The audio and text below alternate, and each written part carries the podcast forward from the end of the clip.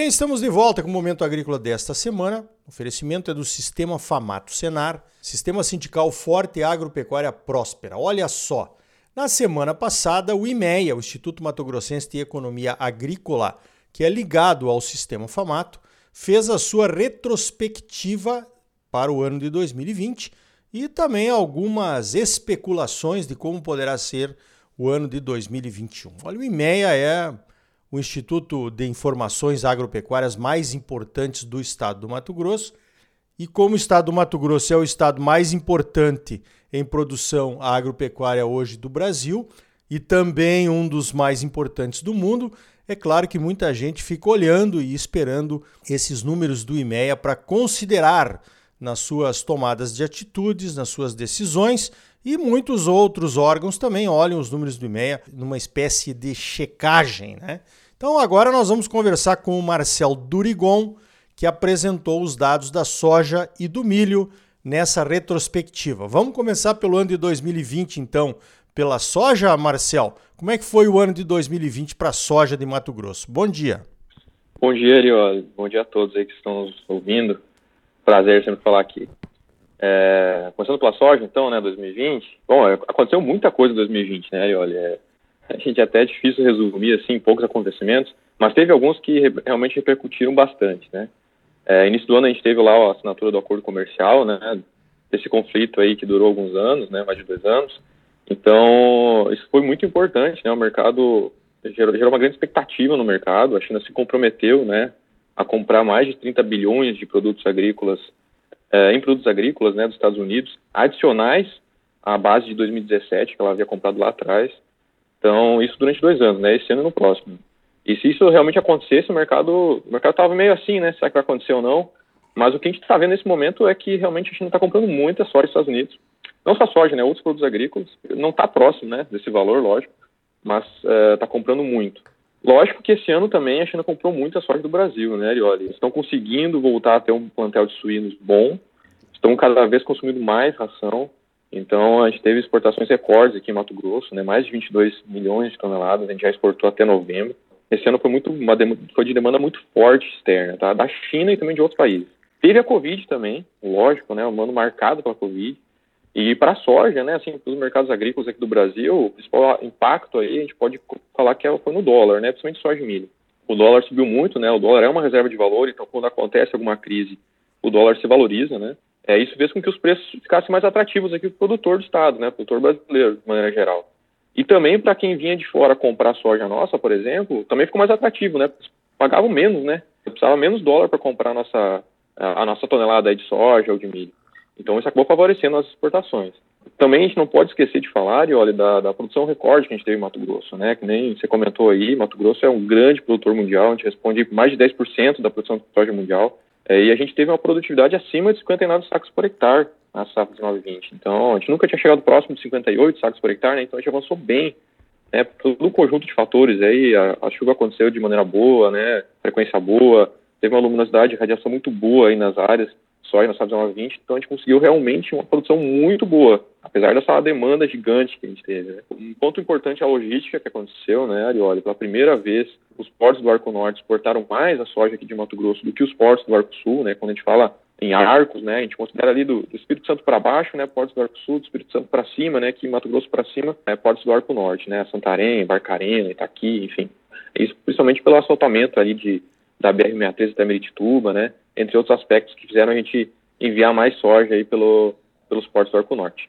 E agora, bem recente, a gente teve, eh, a gente tem essa expectativa, né, de, eh, a gente acabou a semeadura, na verdade, semana passada, de soja aqui, a gente estima 10,30 milhões de hectares de soja no estado semeados, é um avanço aí de mais de 3% em relação ao ano passado. Então, o produtor investiu mais, né, tentou aumentar mais a área semeada, pelos preços atrativos que estavam aqui interno, pela demanda forte, né, expectativa para o próximo ano. Porém, a gente teve um período de seca e complicado aqui no estado, né, de setembro até agora, final de novembro. Isso fez com que a gente alcançasse mais de 2,5% de replantio no estado, né, uma coisa que onerou o produtor e prejudicou algumas áreas, né, inclusive nos nossos levantamentos aí, a gente está estimando uma redução de produtividade. Agora tá, a gente está estimando em torno de 57,41 sacos por hectare, por exemplo, para a próxima safra, né? Enquanto na última a gente colheu 59,09. Então, uma, uma redução aí nas estimativas, mas ainda tem muita coisa para acontecer. Agora, em dezembro, voltou a chover bem, graças a Deus, né? Então, tá, tá melhorando aí as perspectivas. Para a soja, sim, olha, basicamente isso, né? Para 2021 a gente tem outras coisas aí para falar. Manda brasa então, vamos falar sobre 2021. O ano de 2021, sempre o ano agrícola começa em 2020, né?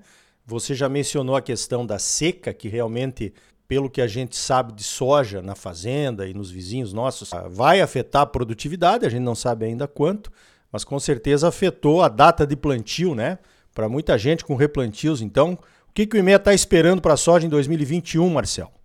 É, exatamente. Esse, esse, a gente tem esse atraso do plantio, né? Porque demorou para chover, o produtor segurou, né? É, para colocar lá a plantadeira a campo, e isso vai nos fazer atrasar um pouco a colheita. Então, aquela colheita que a gente geralmente via aí em janeiro de mais de, de 20% da soja já colhida, a gente deve ver em torno de 10, 11% só, tá, até final de janeiro. Isso nas nossas estimativas agora iniciais, né? Mas isso vai depender muito, aí principalmente do clima na colheita, né? Se pode atrapalhar o produtor ou não, enfim. É, então, a primeira, primeira coisa aí, 2021, a soja deve entrar mais tarde no mercado. E realmente, né, o produtor ainda está contabilizando aí as perdas daquelas lavouras que foram mais afetadas pela seca. Então, realmente, essa produção ainda está bem aberta aí para o próximo ano. Uh, tem uma coisa importante, né, que impacta a gente aqui indiretamente, né, principalmente nos preços, é o Laninha, né, Arioli, que, que já está acontecendo no mundo, a gente está com o fenômeno aí ah, ocorrendo e, e a perspectiva para a região sul do Brasil e Argentina, quando tem Laninha, é de menos chuva, e lá é uma região produtora, né, importante produtora de soja, então isso pode afetar um pouco o mercado, a gente está acompanhando isso. A demanda, Arioli, nosso levantamento de oferta e demanda, o que, que, que, a gente vê, tá, próximo ano? Umas exportações muito fortes para a soja, tá? acima de 22,6 milhões de toneladas. Isso vai chegar aí próximo, ou ser um novo recorde novamente, Mato Grosso. Isso porque a nossa comercialização está né, tá muito adiantada. A gente está com mais de 66% da, da produção esperada para 2021 já comercializado para o produtor, para tomar recorde. Então, gente está muito vendido, tá? E geralmente essas, essas vendas aí antecipadas acontecem para exportação. Mas lógico tem muita coisa também demanda interna. A gente inclusive está tá estimando uma, um forte avanço na demanda interna, aí, na, no esmagamento, né? A, expectativa para 2021 é de mais de 10,9 milhões de toneladas esmagadas no estado. Tá, se a gente for olhar 2020, né, tem na dezembro, se acontecer esmagamento, a gente está estimando em torno de 10,40, um pouco mais que isso, milhões de toneladas. Então, é um avanço de 400 a 500 mil toneladas a ser esmagadas no próximo ano. Isso é muito bom, né? Cada vez mais a gente agregando valor aí na soja. Então, assim, a demanda forte, uma relação a demanda justa, a gente está esperando o próximo ano, tá? Os preços, né, por enquanto, o comprador já negociou muito. Uh, lógico que ele começou negociando, negociando lá preços menores, né? Hoje a gente já está vendo preços em torno de 120 é, reais por saca sendo ofertados lá para março 21. Isso aí varia muito, né? Ontem a gente viu mesmo uma, uma, uma embalada lá em Chicago nos preços, né? Em contrapartida do dólar recuou. Então isso depende muito, né? Desses fatores do, do prêmio também. Mas uh, os preços hoje, o mercado está vendo aí ainda acima de 100 reais. Mas muita coisa pode acontecer né? Isso aí a gente ninguém esperava uma Covid, né? Uma pandemia em 2020 e o que aconteceu no mercado, né? Então a gente tem que ter cautela quando a gente fala de preço. Legal, então tá aí, né? Uma safra que ainda é uma incógnita, muito vendida, não tem mais muito o que fazer a não ser colher bem, né? E aproveitar esses bons preços que por, com certeza aparecerão aí em 2021 também. Marcel, temos algum tempinho ainda para falar de milho. Eu vou pedir que você concentre a sua retrospectiva, na verdade, na, nas expectativas para 2021 nessa questão do milho. Pode ser? Claro, perfeito, perfeito. Não, o milho, bom, assim, dá para ligar com a soja, né, olha, porque assim, aqui é a segunda safra de milho, né, acaba vindo depois da soja, né, diferente de outras partes aí, do, por exemplo, nos Estados Unidos, né, Rio do Sul, quem escolhe entre soja e milho é quem semeia depois da soja. Então, esse atraso na semeadura da soja vai prejudicar, né, certamente, aí a semeadura do milho. A gente projeta aí um atraso, lógico, da semeadura, né, é um pouco mais de, so de milho sendo cultivado após a janela considerada ideal, que a gente é, vê aí próximo do final de fevereiro.